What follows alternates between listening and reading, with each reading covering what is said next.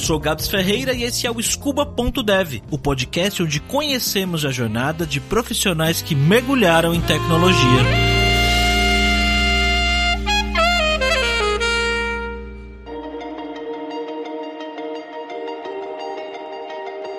Samuel é um cara de BH que começou a trabalhar muito cedo. O pai dele trabalhava numa lan house e ele estava sempre por ali, fuçando, vendo o que eles estavam fazendo no dia a dia, querendo ajudar a montar e desmontar computadores. Até que o pai dele matriculou ele num curso de montagem e manutenção e ele começou a fazer os primeiros freelas aí com seus 11 anos de idade, olha só. Naquela época a gente precisava formatar computadores com frequência e não era todo mundo que sabia fazer isso. Samuel já formatou muito computador. Quando ele começou a sair, dar uns rolês na adolescência, adolescência, ele acabou se envolvendo em organização de festas e matinês da cidade. Uma época que ele acabou fazendo por oportunidade, mas não quis seguir nessa linha aí não. Depois de um tempo ele saiu, pegou a grana que ele ganhou nessa época e abriu um pet shop, que também acabou não dando muito certo por causa de algumas experiências negativas que o Samuel teve. E foi aí que o LoL surgiu na vida dele. Mal sabia ele que esse era o passo que direta ou indiretamente ia levar ele para a área de programação.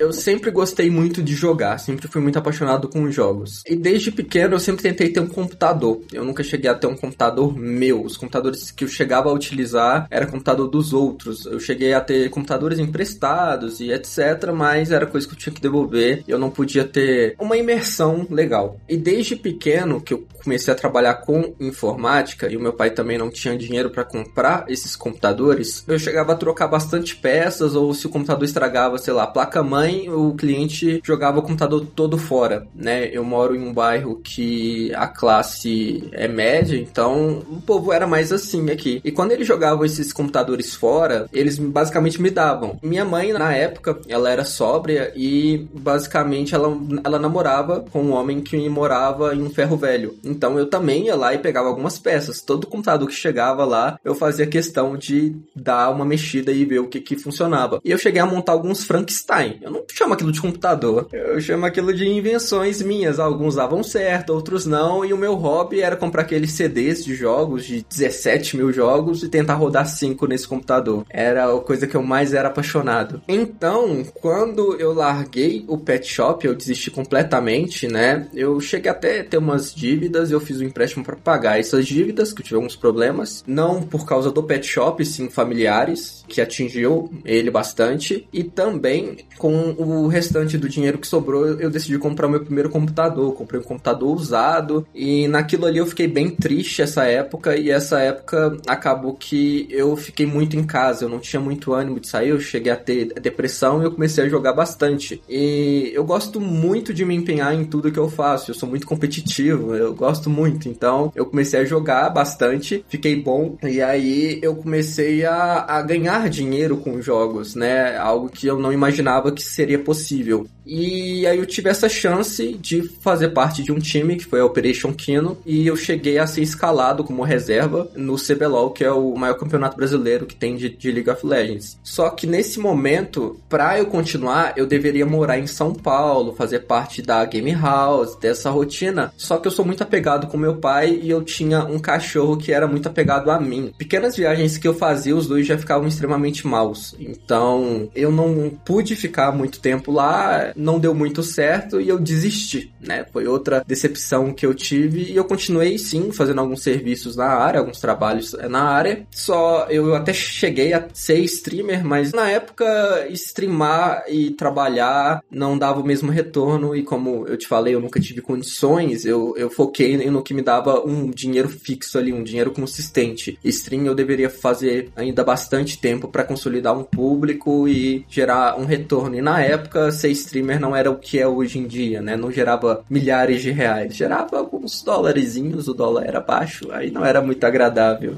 Isso que você tá falando é em, em meados de 2017, 2018. Isso, isso. Parece que faz pouco tempo, mas pro cenário streamer é bastante diferente, né? Essa época gera. É, bastante. Não, nossa, é extremamente, extremamente mesmo. Stream hoje em dia tá muito popular, tanto que até tá crescendo na nossa área e eu tô querendo participar, eu já tô mirando um pouco. Mas assim, antigamente era não tinha nada, era tudo mato. Em 2017, 2016, 2018 que começou assim, mas até lá era tudo bem assim, fraco.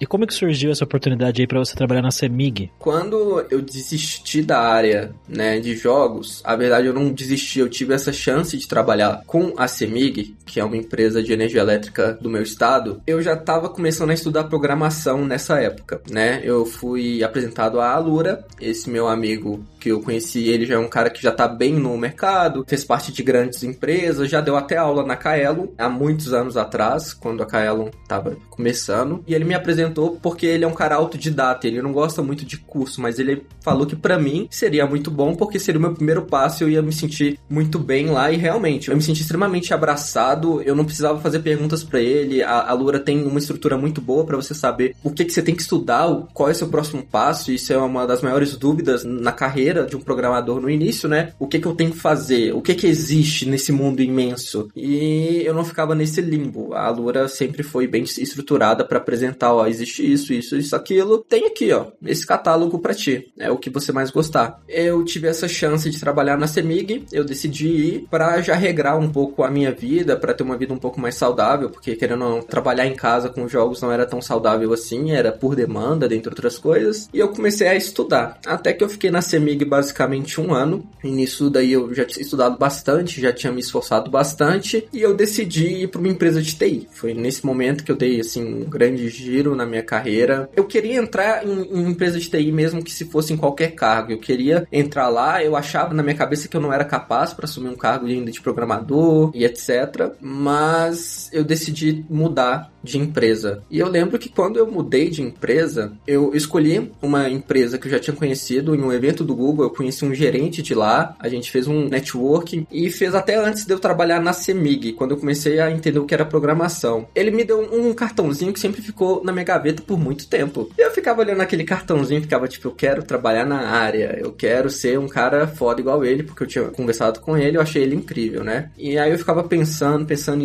estudando, e aí quando eu fui escolher a minha primeira empresa, mas antes de tentar escolher a minha primeira empresa, eu tentei trabalhar com TI na Semig, só que a Semig, por ser uma estatal, era muito burocrática. Eu trabalhava para a Semig, então eu ainda trabalhava em uma empresa terceirizada, né? E na Semig, eu comecei a ter essa vontade de tentar algo lá dentro quando eu entrei lá como atendente, né, comercial. Eu basicamente ficava no e-mail o dia inteiro, aquela questão mais básica. Só que aí eu, eu tive um destaque lá dentro porque lá a gente tinha a possibilidade de cobrir diversos cargos de diversos lugares até do estado, né? A gente podia viajar para cobrir um cargo de uma agência, de um atendente, de um, enfim, de diversas coisas. E eu cheguei a cobrir diversos cargos, eu cheguei a conhecer diversas pessoas, eu cheguei a conhecer a, equipe de dev da SMIG interna lá. Foi muito legal para mim. E nisso eu amadureci bastante também. Eu cheguei a viajar pela empresa algumas vezes e foi bem divertido. E quando eu tentei realmente trabalhar na área de TI, como se fosse suporte técnico que fosse, eu não consegui. Mas nisso daí eu já fazia, eu já ajudava o TI, exemplo tipo da minha empresa, eu já tinha alguns conhecimentos, a gente já inventava algumas modas, a gente tentava melhorar algumas coisas lá, mas quando eu tive esse não,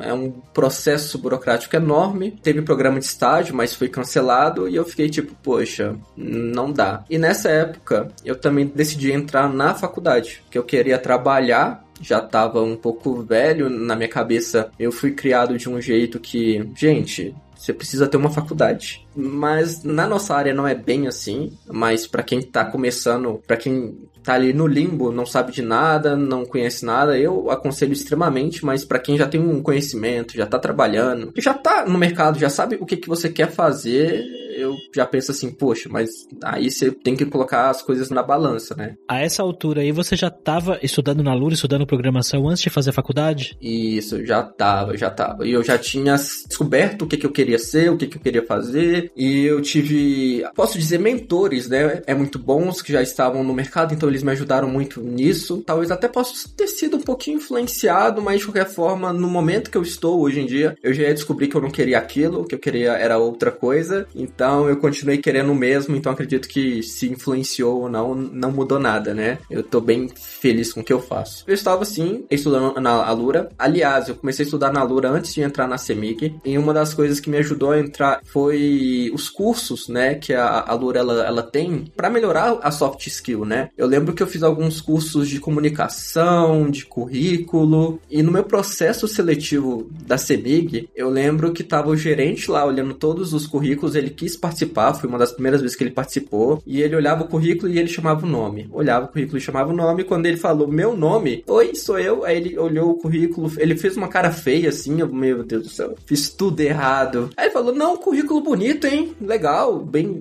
estruturado. E eu fiquei tipo, obrigada, Alura.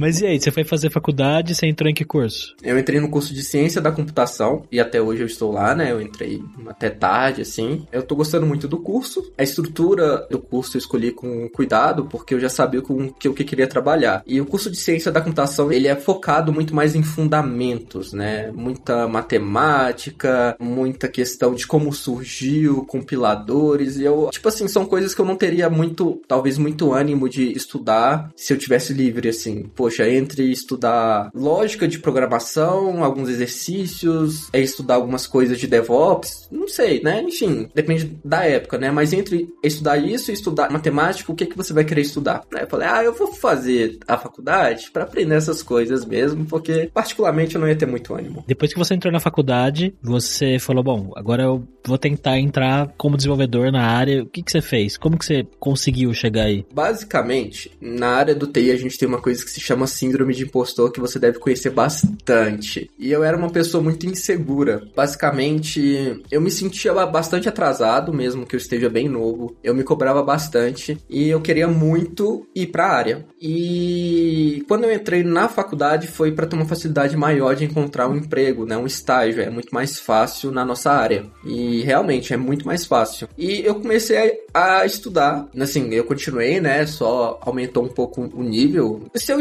estudava antes 3 horas, eu já tava estudando 8. Tava dando é muito mais foco, tanto que eu até decidi parar de cobrir cargos na CEMIG e ter uma carga horária muito menor. É, a gente tinha essa chance. E basicamente eu comecei a estudar para entrar na área, eu queria entrar em qualquer área possível. Eu queria ver como é que era a rotina de um desenvolvedor. Eu queria conhecer um desenvolvedor, ver ele trabalhando, porque eu não imaginava como é que era direito, se eu tinha capacidade disso, porque quando a gente assiste pelo menos um pouco, e eu aprendi muito vendo vendo, sempre aprendi muito assistindo outras pessoas. Se eu tivesse visto alguém trabalhando, eu acho que eu saberia como que funciona e se eu tenho a capacidade. E basicamente eu sempre corri atrás disso, eu nunca consegui na CEMIG ter esse contato, né? Sentar do lado do cara que programa ou passar um dia lá vendo o dia a dia, e eu, eu sempre tentei. Acabou que quando eu troquei de empresa, eu cheguei no site da empresa que eu escolhi, eu olhei todos os cargos, tinha cargo de estagiário, de software developer e de assistente de TI, basicamente era service Desk, assistente TI1. E aí eu olhei aquilo ali, eu conversei com alguns amigos meus, eles falaram: olha, você deve tentar estágio, você já sabe bastante. E eu, com aquela síndrome de impostor, desesperado, falei: eu quero ir pra uma empresa de TI, eu não quero ir pra uma empresa de energia elétrica, assim, eu quero um foco em uma empresa que seja de TI. E eu falei: eu vou ir no pior cargo possível. Engraçado, foi. O processo seletivo foi maravilhoso, eu tive muito medo, e no dia que eu fiz a entrevista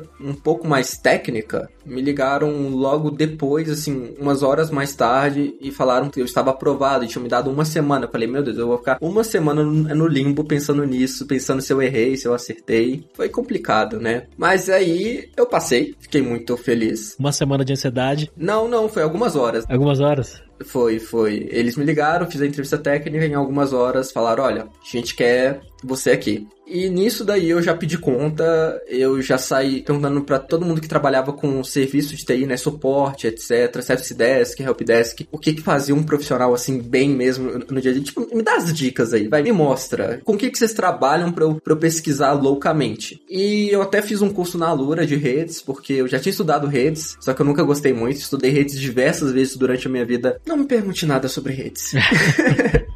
Uma parte que eu nunca gostei tanto, sério, nunca gostei. E aí eu comecei a trabalhar lá e foi um mundo totalmente diferente, uma rotina diferente. Na CEMIG eu já tinha a possibilidade de trabalhar em casa e na minha empresa era realmente home office, então era todo dia em casa, não tinha contato e eu achei que eu tive um pouco de dificuldade no meu primeiro mês assim. Só que ocorreu uma coisa muito legal na minha carreira e eu que tava com uma síndrome de impostor enorme, já tava com medo de não durar nem os meus três meses de experiência. No meu primeiro mês eles já falaram para mim, olha, a gente vai te botar para trabalhar com uma outra pessoa porque eu acho que você merece ter essa chance de subir. Você é uma pessoa esforçada, boa. Um mês. Eu falei, opa, que maravilha, agora vai. E aí eu fui trabalhar na área, uma área de DevOps, que é a área de serviços de TI e monitoramento. Só que quando eu entrei nessa área, eu já tava morrendo de medo por não passar no cargo normal que eu tava. E quando você promovido, entre aspas, existe uma chance até maior de você não dar certo e de te demitirem. E aí eu cheguei a conversar com algumas pessoas sobre esse meu gestor novo, eu iria trabalhar junto com ele, eu ia ser o parceiro dele, assim, eu ia ser um auxiliar dele mesmo. E assim, a nossa empresa já tinha dois NOCs, tinha um NOC externo, um NOC interno para fazer essa parte de monitorar mesmo, né? E a gente ia realmente inventar moda, tipo, lá dentro, melhorar muito mais a estrutura da empresa, né? Fazer a parte de DevOps, né? deixar tudo legal. E quando eu cheguei a conversar com algumas pessoas sobre ele, eles simplesmente, as pessoas elas falaram assim para mim, olha, várias pessoas já tentaram trabalhar com ele, mas nenhuma deu certo. Eita. Eu acabei de entrar, já vou ser demitido.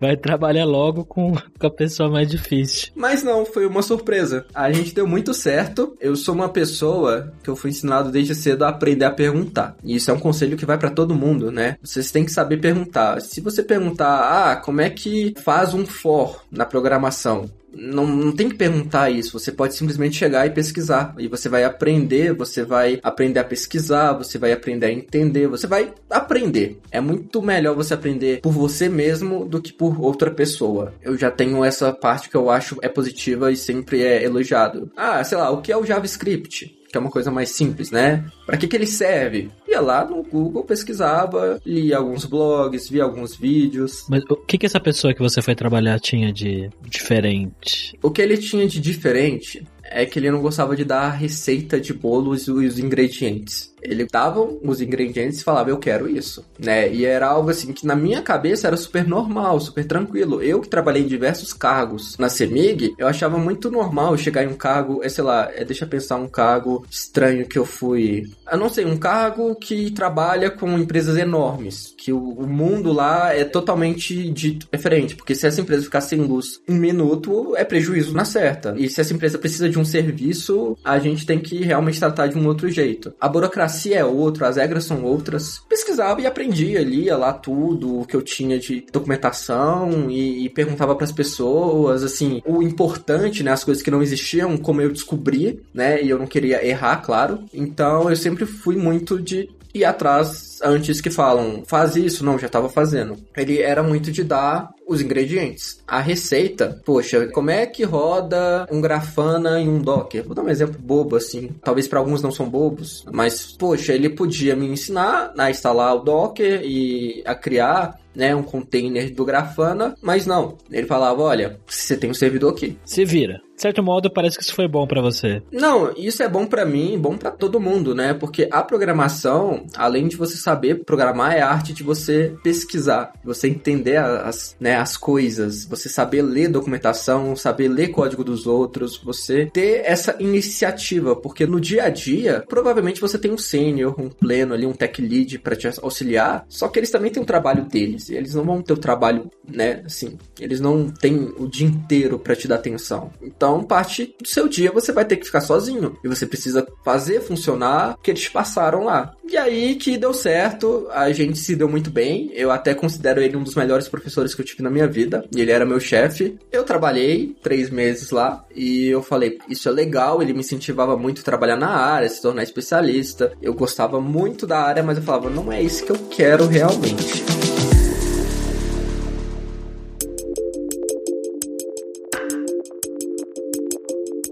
E nesses quatro meses de empresa, eu fiz questão de fazer contato com diversos desenvolvedores lá dentro. Eu fiz diversas amizades e como eu fazia um papel de DevOps também, eu tinha bastante contato com eles. Quando a gente tinha algum problema lá na empresa e eu via que tá existindo um, um problema aqui, eu via que nas nossas ferramentas, né? E aí eu tinha que ir atrás do time responsável por tal aplicação. Então acabava que eu conversava muito com eles, né? Eu gostava muito de trabalhar com isso. Acabou que eu era o cara chato que começava com todo mundo da empresa para resolver problema. Eu falava, ó, toma aí o problema, vamos resolver e eu quero acompanhar. Porque a gente precisa, né, tipo, ver o porquê o problema aconteceu, a gente precisa ia basicamente entender uma forma desse problema não ocorrer mais, se ele foi atípico ou se ele é um problema típico, porque ó, é um problema que tá rolando sempre, a gente tem que dar atenção para resolver isso, tá impactando na empresa, né? E basicamente era isso, então consegui ter muitos colegas lá dentro, muitas pessoas que eu podia ter intimidade de chamar. E eu sempre perguntava, poxa, eu quero muito trabalhar como programador, assim, mas com o que, que a empresa trabalha, assim? O que, que a empresa tem? São coisas que eram mais internas, né? Eu não tinha como pesquisar. E aí eles me falavam e nisso gerava esse assunto, né? Ah, mas você sabe o que de programação? E na época, eu tava estudando Java, eu sabia muito pouco de Python,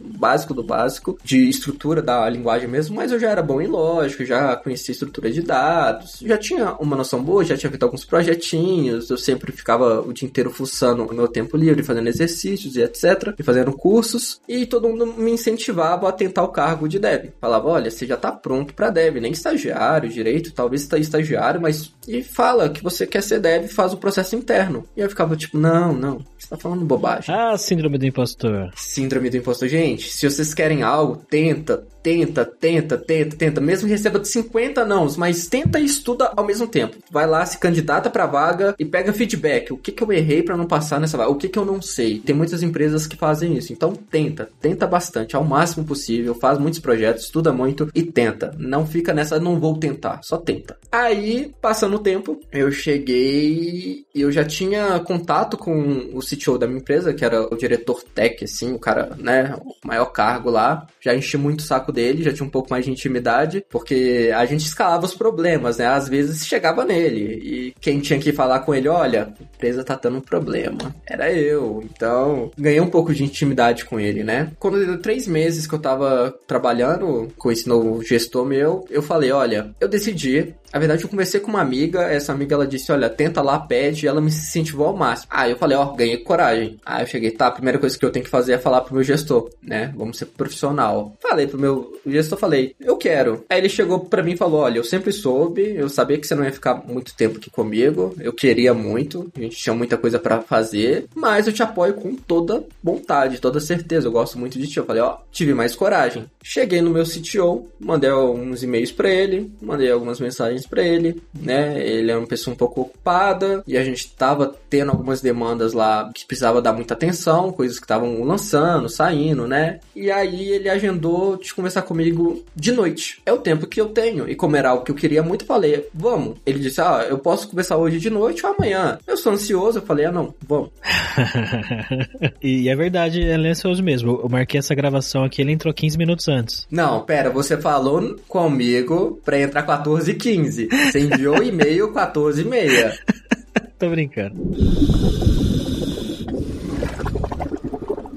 Como é que foi a entrevista? Não foi entrevista, eu pedi um processo interno, porque a empresa ela é bem organizada, bem estruturada, né? Então tinha que ser um processo interno, assim, igual é todo mundo. Igual uma pessoa de fora era para uma pessoa de dentro. E aí, nessa conversa, a gente ficou de 8 horas até as 23 horas conversando, mais ou menos assim, ficamos muito tempo, porque ele queria entender esse lado meu, ele não sabia disso. Então ele começou a conversar, eu comecei a contar sobre minhas experiências, o que eu sabia, e aí ele começou a falar: olha, conversar conversar contigo, pode? Falei, pode. E ele começou a testar alguns conhecimentos meu, ele tentou explicar algumas coisas, ele mostrou algumas coisas, é como é que funciona, né, um ciclo, assim, lá na empresa, quais aplicações a gente tem, com o que, que a gente trabalha. Praticamente fez uma entrevista comigo técnica também, ele me perguntou coisas extremamente difíceis, algumas eu soube responder e cada vez ele aumentava mais o nível da complexidade da questão lá e até eu não saber. E ele fez isso, tipo, muito comigo, ele me forçou ao máximo até que a filhinha dele começou a chamar a atenção dele lá e falou: agora eu vou descansar, eu vou dar atenção aqui. No outro dia, a responsável do processo, né, entrou em contato comigo, falou que ia agendar, fui agendado, eu morrendo de medo, estudei ao extremo e eu decidi que eu queria trabalhar com Node e eu só sabia Java. Então eu estudei um pouco de JavaScript, não deu muito tempo para estudar tanta coisa, eu não sabia nada de JavaScript e a gente teve a primeira entrevista, até outras pessoas participaram da empresa, aí teve a entrevista normal, né? Aí teve uma conversa um pouco mais técnica, depois teve a entrevista técnica que foi com alguns tech leads lá. Só que nessa entrevista técnica, eu não sei o que que deu em mim, fiquei muito nervoso e eu não consegui programar. Putz, travou. Travei. Eu não sei, um if para mim era esquisito. Eles falaram, não, a gente quer te escutar, a gente vai fazer testes de lógica. Aí eles deixaram, né, eu basicamente resolver os problemas que eles iam me passar como eu quisesse. Seja programação, seja falando o que, que eu faria no sentido de programação, ou falando por lógica mesmo, né. E basicamente eles fizeram, eles me deram vários exercícios para eu resolver, foram realmente... É, é uma entrevista técnica, né? Foram piorando, me fazendo perguntas técnicas e eu fui respondendo tranquilamente, mas por dentro eu falei, tô errando tudo, não sei, eu não sei mais nada e deu a entrevista. Passou um tempo, fiquei esperando a resposta. Quem foi me dar a resposta eram pessoas que eu já conversava, já tinha um certo grau de amizade. Fizeram uma brincadeira comigo muito sem graça, tá bom, pessoas? Vocês vão ver esse vídeo, vocês sabem que fizeram uma brincadeira muito sem graça. Começaram o resultado, todo mundo triste, eles gostavam de mim, então, poxa, eles estão tristes e gostam de mim, eu não passei. Falando os pontos negativos, né, que eu sabia que eu tinha errado também em todo o processo, e, tipo, naquela vibe, vamos tentar no próximo mês. Daqui três meses você tenta de novo, não tem problema. E quando eles falam, olha, você passou. Eu, ó, vocês me massacram. Faz cara de choro. E desde então eu trabalho com programação. Eu sempre tive uma vida um pouco complicada em questão financeira, estrutura familiar, em escolhas. Precisei trabalhar desde cedo, desde muito cedo. E a partir do momento que eu me senti ali, que eu queria fazer o que, que eu queria, sendo que eu não tinha apoio, que os meus amigos amigos, eles tinham e eu via, eu não tinha, vai ser impossível isso, isso para mim. Já tinha alguns irmãos mais velhos que não deram muito certo. Eu falava, poxa, você é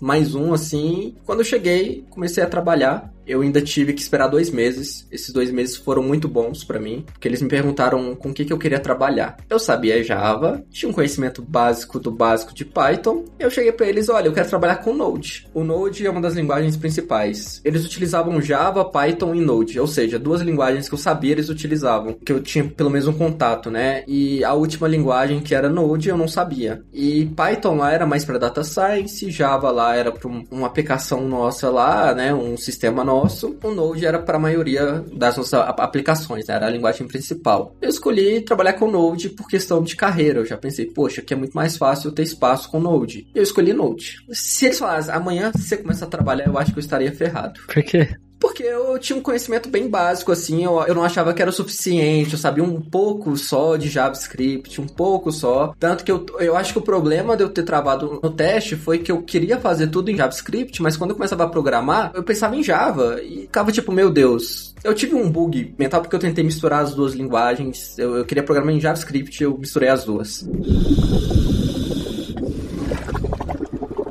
E aí, esses dois meses até você começar efetivamente a trabalhar foi o tempo que você mergulhou em Node. Nossa, estudei muito, estudei ao extremo, deu certo. E assim, uma outra coisa que aconteceu comigo, eu comecei com diversas pessoas e aconteceram também, e é uma coisa para, né, serve de exemplo para as pessoas não se desesperarem. Ó, a síndrome de impostor ainda existia, claro. E na minha primeira semana de desenvolvimento, eu não estava entendendo nada lia código, eles me treinavam, me ensinavam, me explicavam e eu não tava entendendo nada. Eu morrendo de medo, passou uma semana, eu chamei o meu tech lead e falei: Isso aqui é pra mim mesmo? Vamos conversar? Me ajuda aí, me escuta. E ele falou: Não, calma, é tranquilo, continua, vai, faz parte. E a primeira semana é difícil, a segunda é difícil, a terceira é difícil, a quarta é difícil. E aí só, tipo, depois de um tempo que eu comecei a passar de projetos mesmo, eu comecei a mexer em pequenos projetos, pequenas mudanças. Normalmente, né, na carreira de iniciante assim, até que eles começaram a me dar projetos e me deram o meu primeiro projeto. Quando eu entreguei o meu primeiro projeto, foi trouxe o Hexa pro Brasil, gente.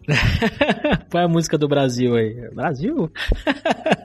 Foi uma sensação muito boa e a Lura ela sempre esteve presente comigo desde o início, desde pra eu trabalhar com áreas que não era de programação, quando eu trabalhei com TI, quando eu trabalhei com DevOps, né? Um lado mais puxado pro DevOps foi muito importante. Eu fiz aquela formação DevOps. As questões que eu recebia um feedback ruim, eu sempre é, procurava estudar e assim, eu sempre me sentia abraçado porque eu tinha alguma dúvida. Lá tinha o fórum, tinha livros, tinham pessoas e a comunidade é muito boa. Então, assim, hoje em dia, se eu trabalho com programação, eu agradeço a duas coisas. Sim, a primeira é o meu amigo Bruno, que foi meu mentor, que me apresentou a Lura, e a segunda foi a Lura porque muito antes de você saber programação, você deve saber outras soft skills que são muito importantes. Graças à junção desses dois, eu cheguei aonde eu queria. Claro que teve outros auxílios, né? A gente faz outros cursos, eu sou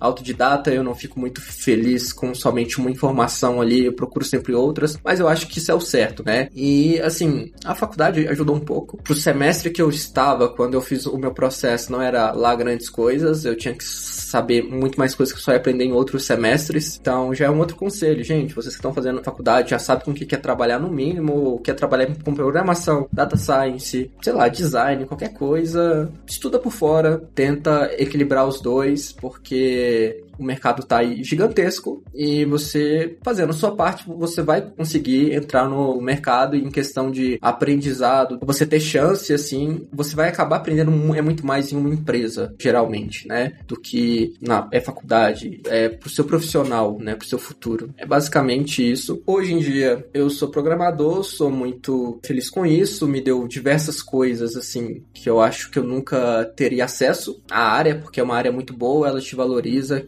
se você estuda, se você se empenha, ela vai te valorizar muito. Isso é a melhor parte da programação. Bom, queria reforçar esse recado final do Samuel aí, que realmente a área de tecnologia tem bastante oportunidade e ela costuma recompensar as pessoas que se esforçam e correm atrás. O Samuel tem uma história muito legal, apesar de ainda estar tá bem no começo da sua carreira, né? Já tem uma experiência, mas ainda assim tá no começo, ele ainda vai conquistar muita coisa bacana e eu te desejo tudo de bom, Samuel. E se você gostou dessa história, eu queria te fazer um convite. Me manda uma mensagem lá no Telegram, conta a sua história para mim. Pode mandar áudio, tá? Não precisa mandar texto, não. Adoro áudio. Pode ser que eu demore um pouquinho para responder, mas eu sempre respondo e eu sempre escuto a história de todo mundo. Manda lá para mim a sua história. Vamos conversar. De repente pode ser você, próximo entrevistado, entrevistada aqui no podcast. E se você ouviu até agora, queria te dizer muito obrigado pelo download. Obrigado por ouvir até o fim e compartilhe essa história com outras pessoas que também vão se inspirar. Manda lá no grupo de WhatsApp da família, compartilha no LinkedIn, no Twitter e segue a gente aí nas redes sociais. Eu te vejo no próximo Scuba Dev. Tchau, jovem!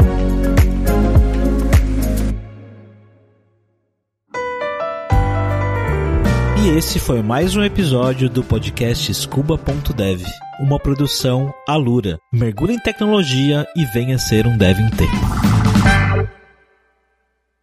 Este podcast foi editado por Radiofobia, podcast e multimídia.